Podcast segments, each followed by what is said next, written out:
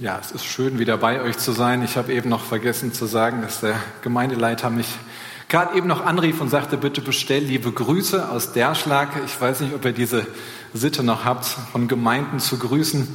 Bei uns taucht das immer wieder mal noch auf, dass irgendjemand Grüße von irgendwoher mitbringt. Ja, ich sehe noch ein Nicken. Sehr schön. Ja. Bitte?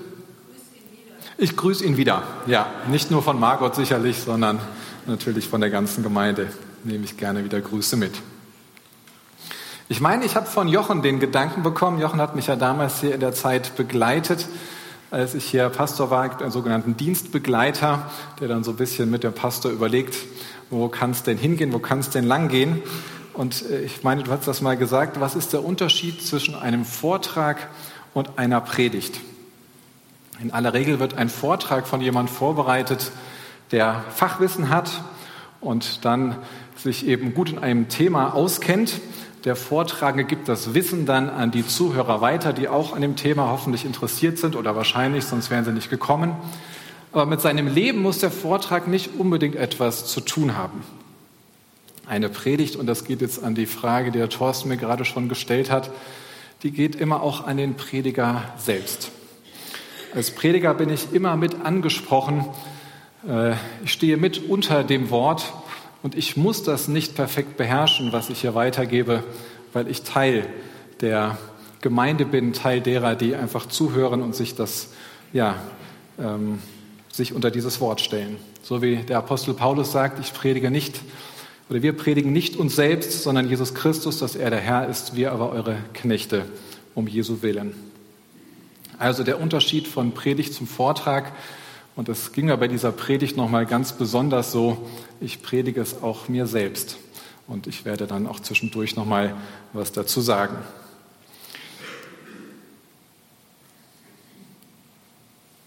So, hier das Thema von heute. Immer wieder fasziniert mich das Thema Zeit. Was bedeutet es, dass unser Leben begrenzt ist? Wir sind gebunden an Zeit und noch abhängig von vielen anderen Dingen. Sauerstoff, Schlaf, Nahrung, Licht, Wärme, Berührung, Aufmerksamkeit. Aber bei Zeit ist etwas anders. Jeder von uns bekommt jeden Tag gleich viel Zeit, absolut gerecht verteilt. Nicht so wie bei anderen Dingen. Aussehen, Gesundheit, Gaben, Kraft, Persönlichkeit, Geld, Intelligenz, Herkunft. Bei diesen Dingen müssen wir leben lernen, dass es unterschiedlich verteilt ist und auch irgendwie damit gut umgehen lernen. Und natürlich beeinflussen diese Dinge auch, wie wir mit unserer Zeit umgehen oder umgehen können. Und doch, Zeit hat jeder 24 Stunden am Tag. Zumindest in unserer Lebenszeit. Die wiederum ist nicht mathematisch gerecht verteilt. Also die Gesamtzeit, die uns zur Verfügung steht, nach der Geburt irgendetwas zwischen einer Sekunde und 120 Jahren. Jetzt in diesem Moment gibst du Zeit, Zeit deinem früheren Pastor zuzuhören. Wieso? Was erwartest du? Ich wünsche dir und mir Vertrauen, Glauben. Denn aus dem Vertrauen und Glauben, dass Gott alles in den Händen hält, dass Jesus Christus der Herr über allem ist, kommt Ruhe. Eine wohltuende Kraft und lebensspendende Ruhe. Und in der Regel schwanken Menschen zwischen Angst und Vertrauen. Wer der Angst ist und getrieben ist, der denkt, ich schaffe nicht genug. Es reicht nicht. Wie soll ich irgendwie über die Runden kommen? Und wenn es das dann so richtig packt, erhöhen wir die Geschwindigkeit, drücken das Gaspedal holen uns Hast, Eile, Hektik, Betriebsamkeit in unser Herz und übertragen dann diese Fehlhaltung gerne auch auf andere, die eigentlich mit unserer Sache gar nichts zu tun haben. Leben wir mehr im Vertrauen, legen wir unsere Sorgen bei Gott ab, dann vertrauen wir ihm, dass er alles in den Händen hält. Vertrauen, dass Gott vorgesorgt hat und dass er etwas Gutes damit vorhat, auch mit Umständen, die mir vielleicht gar nicht schmecken dann können wir vertrauen und sagen, ja, es ist genug und es wird genug sein. Ja, es wird reichen. Und das ist dann die Ruhe, die aus dem Vertrauen, aus dem Glauben kommt. Die Deutschen gelten ja als Angstweltmeister und deswegen sind wir wohl auch bei der Eile und dem noch mehr reinpacken ganz oben mit dabei. Aber weder Angst noch Eile kommt von Gott. Gottes Kinder leben aus dem Vertrauen, dass ihr Papa im Himmel sich um alles kümmert. Und sie haben Frieden geschlossen mit der Begrenzung ihres Lebens, der Begrenzung ihrer Kraft, ihrer Fähigkeiten, mit was für Begrenzung auch immer wir immer wieder konfrontiert sind und leben müssen. Ich lade uns ein, dass wir nochmal beten. Wir stehen bei uns immer auf. Wer das kann und möchte, ist herzlich dazu eingeladen. Lieber Vater im Himmel, danke, dass wir zu dir sprechen können und danke, dass du uns hörst. Danke für diese Würde, die du uns zusprichst als deine Kinder. Du hast Himmel und Erde erschaffen Du hast geruht nach sechs Tagen wundervoller Arbeit, die wir genießen können bis heute. Und du hast auch die Zeit zu dem Raum erschaffen, in dem wir leben. Und von so vielem anderen hast du uns abhängig gemacht, was wir auch aus deiner Hand bekommen. Und danke, dass wir ja, mit diesem Glauben, mit diesem Vertrauen leben können und du ihn uns auch immer wieder schenkst dass aus deiner Hand alles kommt, was wir brauchen. Dass es genug ist, was du uns gibst. Bitte sprich heute in unsere Herzen, schenke Glauben und Vertrauen. Vertrauen, dass wir die Ruhe neu finden, die du schenkst und die Eile verbannen. Amen.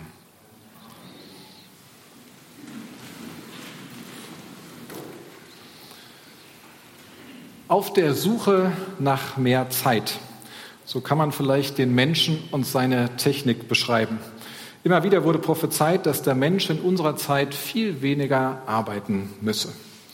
Weil die Maschinen so intelligent, die Computer und Roboter so perfektioniert sind, dass der Mensch des 21. Jahrhunderts viel Zeit haben werde.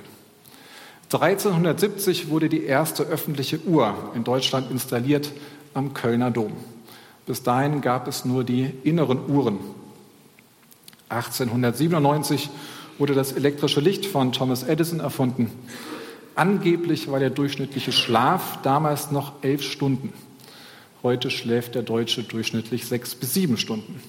Da sparen wir also heute schon mal pro Tag fast fünf Stunden. Das sind fünf mal sieben, 35 Stunden.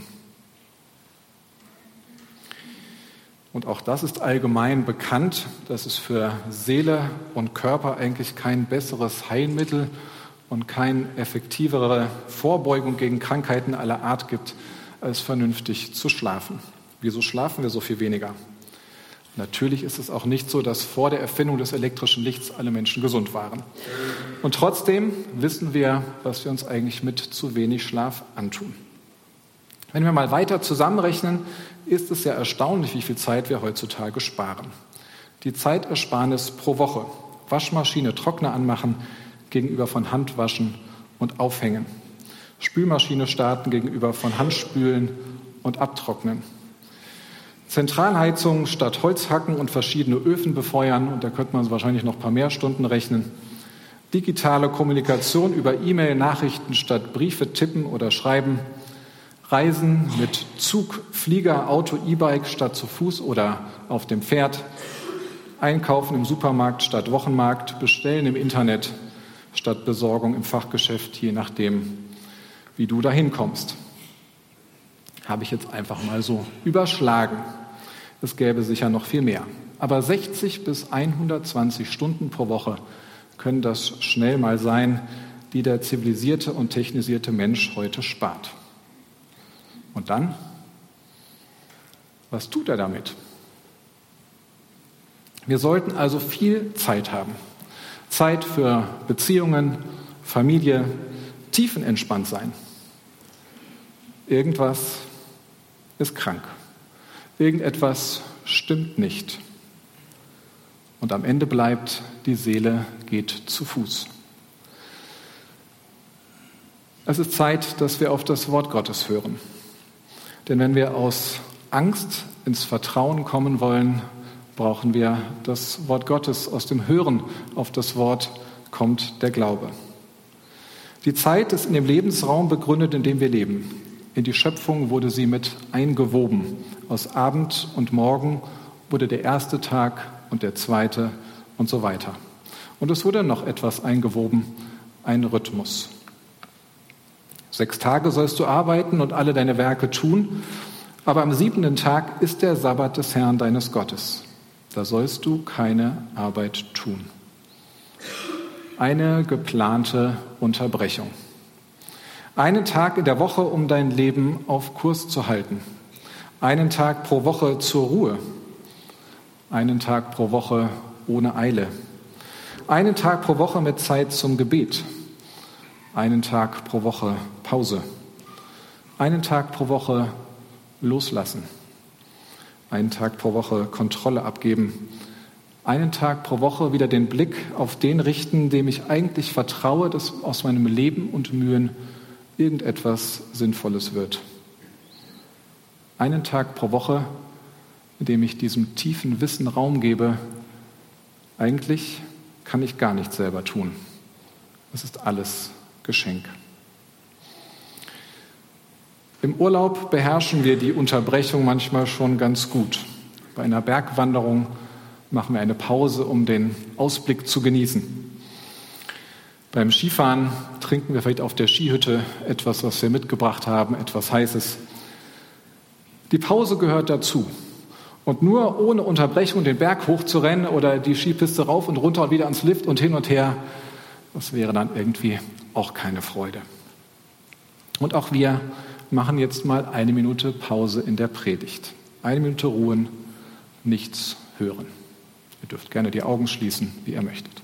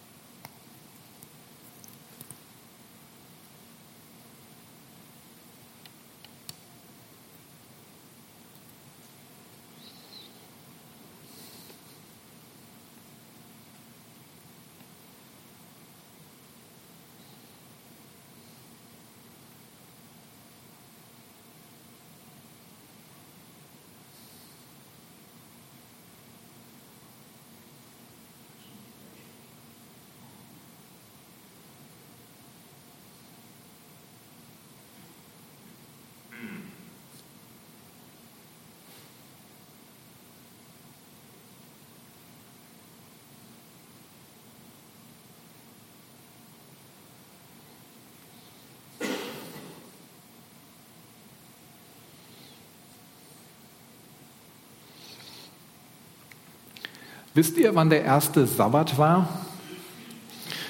Wann haben Adam und Eva ihren ersten Ruhetag gehabt? Als alles fertig war und sie gerade wie frisch aus dem Ei geschlüpft erschaffen waren. Als erstes Sabbat. Ruhe. Und das ist gut. Damit beginnt es. Aus der Ruhe leben wir. Wir müssen uns die Ruhe nicht erarbeiten, sondern wir sollen aus der Ruhe arbeiten. Ruhe ist eine Folge von Vertrauen, der Haltung, ich vertraue und auch ich gehorche meinem Gott. Ich weiß nicht, wie du dir Jesus vorstellst, als er so über die Erde ging.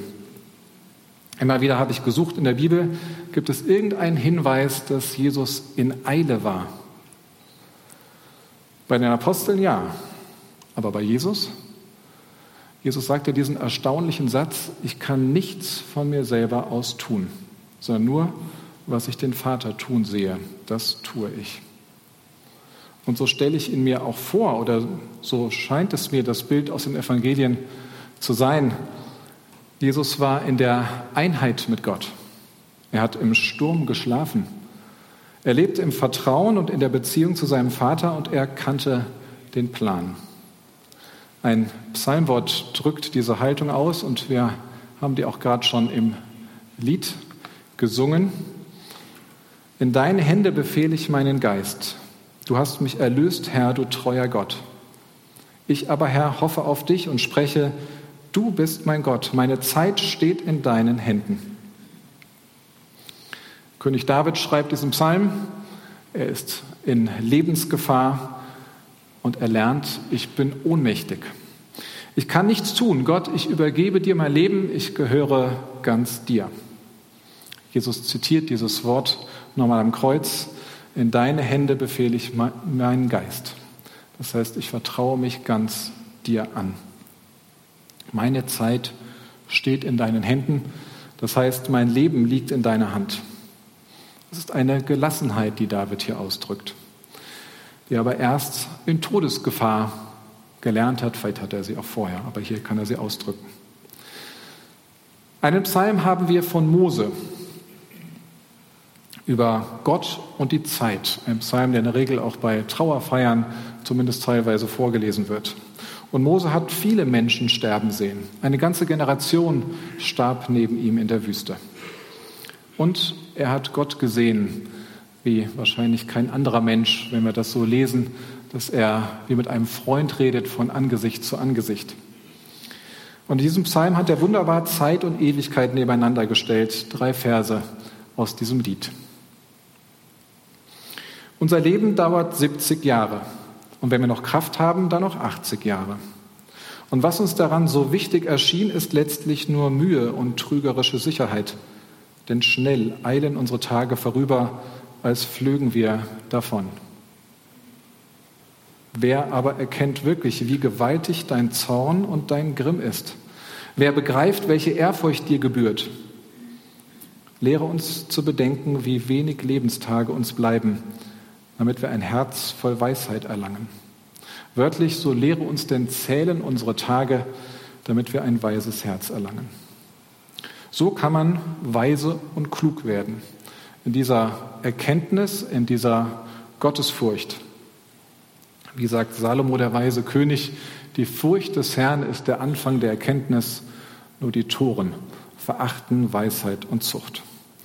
Ein Evangelist erzählte mal eine Begebenheit. Jemand kam nach der Evangelisation auf ihn zu und sagte, wieso sollte ich mich denn jetzt bekehren? Ich bin doch erst 20 und die Lebenserwartung liegt weit über 70, ich glaube zurzeit ungefähr bei 79 Jahren in Deutschland. Ich habe dann noch fast 60 Jahre Zeit. Später vielleicht, wenn ich mal 70 bin. Und dann sagt der Evangelist zu ihm, die Grenze zur Ewigkeit liegt niemals vor uns, Sie läuft immer parallel zu uns und in jeder Sekunde kannst du diese Grenze zur Ewigkeit überschreiten und es liegt nicht in deiner Hand. Niemand von uns weiß, wer von uns heute Abend noch in sein Bett steigen wird. Deshalb sagt ja die Bibel heute, wenn du seine Stimme hörst, verstocke dein Herz nicht. Jetzt ist der Tag der Rettung. Darum kehre jetzt um.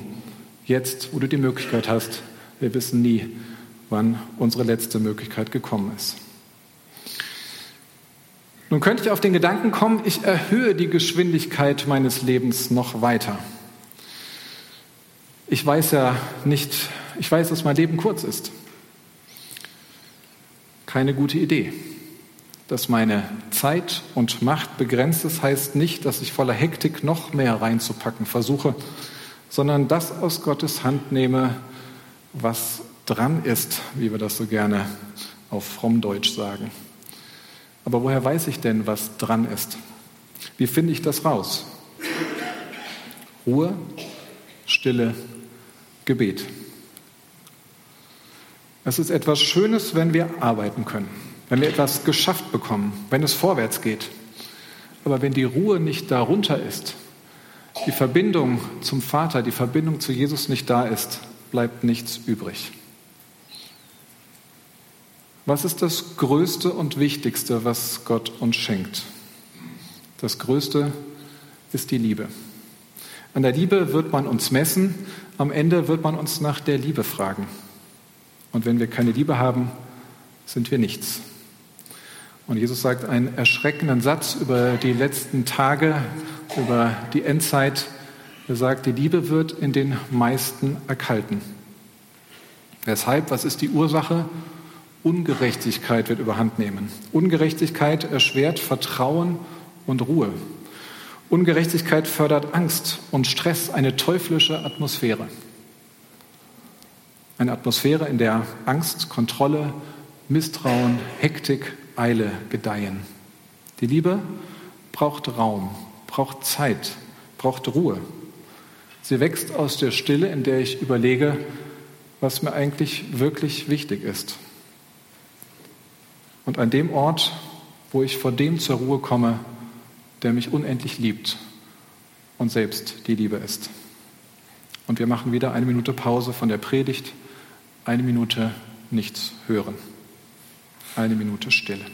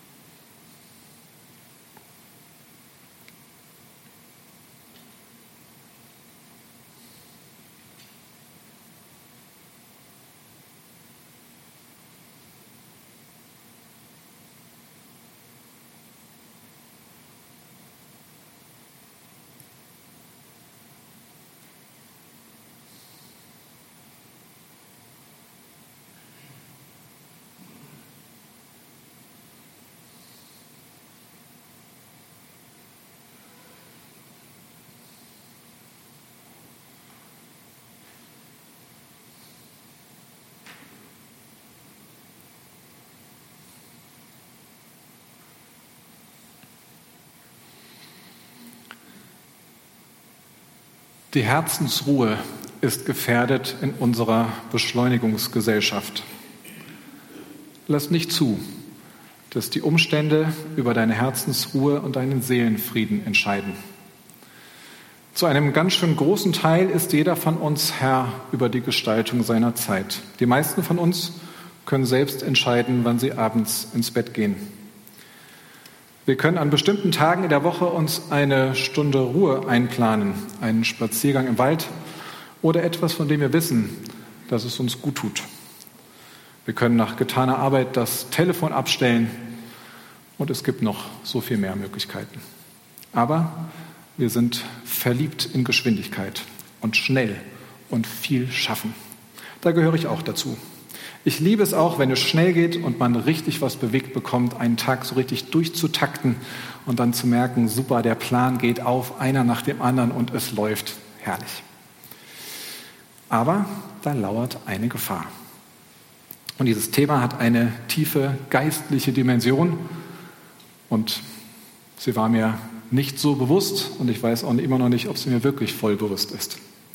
Stille sein, warten, beten, hoffen das sind Aktivitäten, in denen ich Vertrauen übe. Und durch einen Propheten spricht Gott sehr deutlich zu seinem Volk. Wir lesen aus Jesaja Kapitel 30, Vers 15 bis 18. Jetzt ist irgendwas ganz abgeschmiert hier. Ah, da ist wieder, danke. Der Herr, der heilige Gott Israels, hat zu euch gesagt, wenn ihr zu mir umkehrt und stillhaltet, dann werdet ihr gerettet. Wenn ihr gelassen abwartet und mir vertraut, dann seid ihr stark. Aber ihr wollt ja nicht. Gott ruft seine Leute auf, seid still und hofft und wartet auf mich.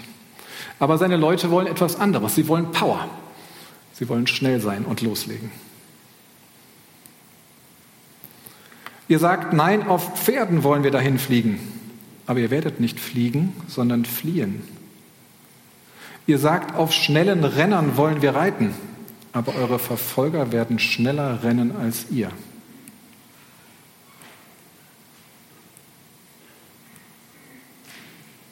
Drückt ihr mal für mich weiter? Danke. Tausend von euch werden fliehen, wenn sie einen einzigen Feind sehen. Und wenn fünf euch bedrohen, werdet ihr alle davonlaufen. Von eurem stolzen Herr wird nichts übrig bleiben als eine leere Fahnenstange auf einem kahlen Hügel.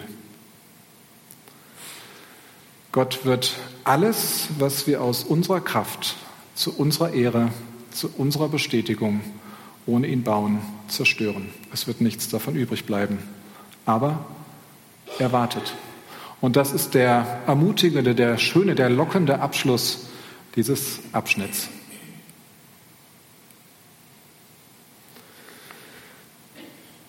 Trotzdem wartet der Herr sehnlich auf den Augenblick, an dem er sich euch wieder zuwenden kann.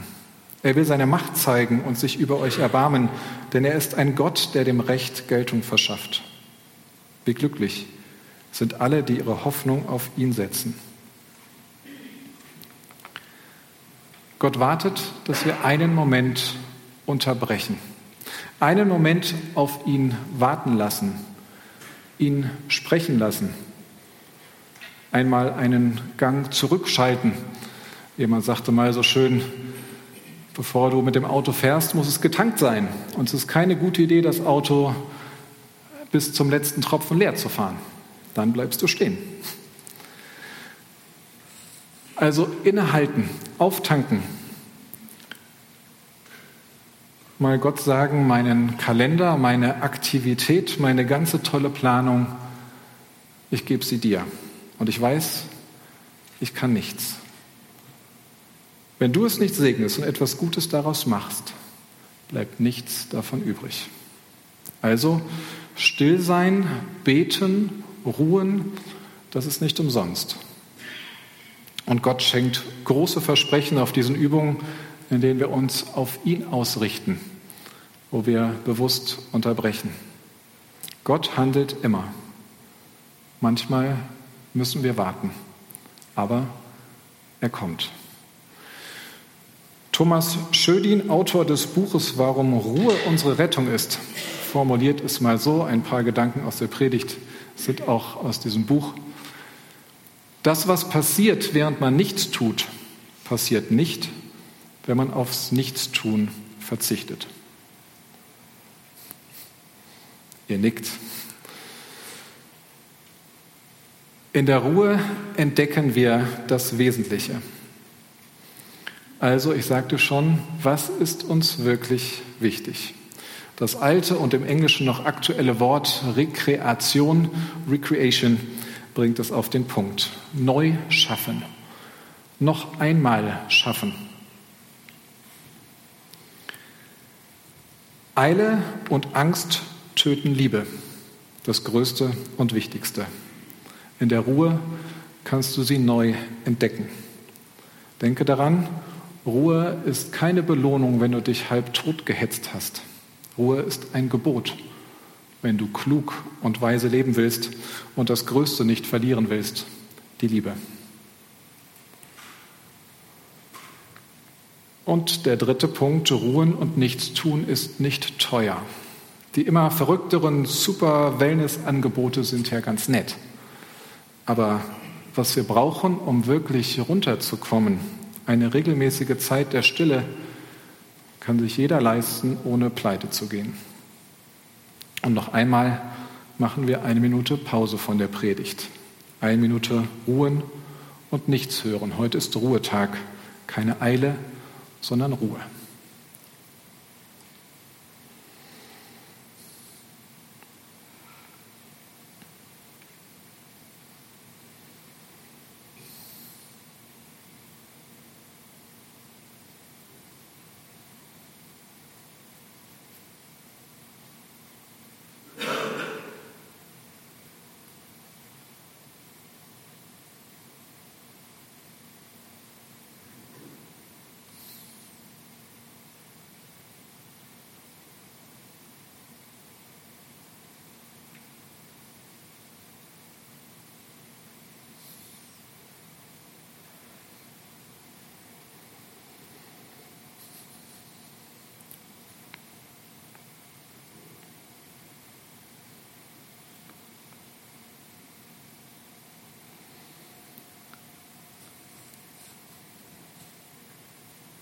Zum Abschluss ein Lied. Wir haben es bereits gesungen, aber ich will es euch lesen. Dann hat es nochmal eine andere Bewirkung, eine andere Wirkung und wir hören nochmal bewusster.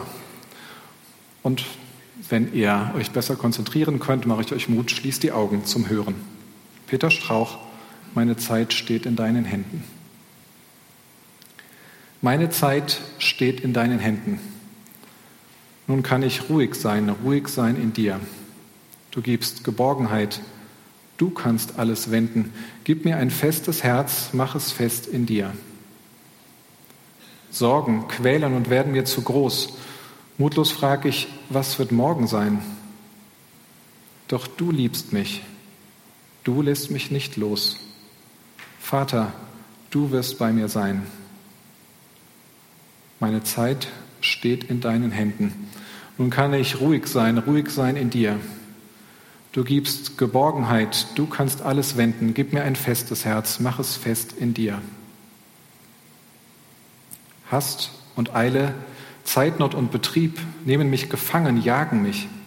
Herr, ich rufe, komm und mach mich frei. Führe du mich Schritt für Schritt. Meine Zeit steht in deinen Händen. Nun kann ich ruhig sein, ruhig sein in dir. Du gibst Geborgenheit, du kannst alles wenden. Gib mir ein festes Herz, mach es fest in dir, in dir. Es gibt Tage, die bleiben ohne Sinn. Hilflos sehe ich, wie die Zeit verrinnt. Stunden, Tage, Jahre gehen hin. Und ich frage, wo sie geblieben sind. Meine Zeit steht in deinen Händen. Nun kann ich ruhig sein, ruhig sein in dir. Du gibst Geborgenheit, du kannst alles wenden. Gib mir ein festes Herz, mach es fest in dir. Wir beten noch einmal zusammen. Du wunderbarer Herr der Ruhe und des Friedens, danke für diesen Ausblick, wie wir es auch heute schon in der Einleitung gehört haben, dass uns ein Land der Ruhe verheißt, dass wir im Sabbat im Himmel in der ewigen Gemeinschaft mit dir sein werden. Und ich bitte dich, dass das, was du heute gesprochen hast, mit deinem Wort, dass es in unseren Herzen bleibt und dass das, was du uns sagen möchtest, dass es sich festhakt und es Frucht bringt. Gib uns Mut zu unterbrechen, loszulassen und zu vertrauen. Du bist der Herr über unsere Zeit und über alle Zeit und jede Macht. Amen.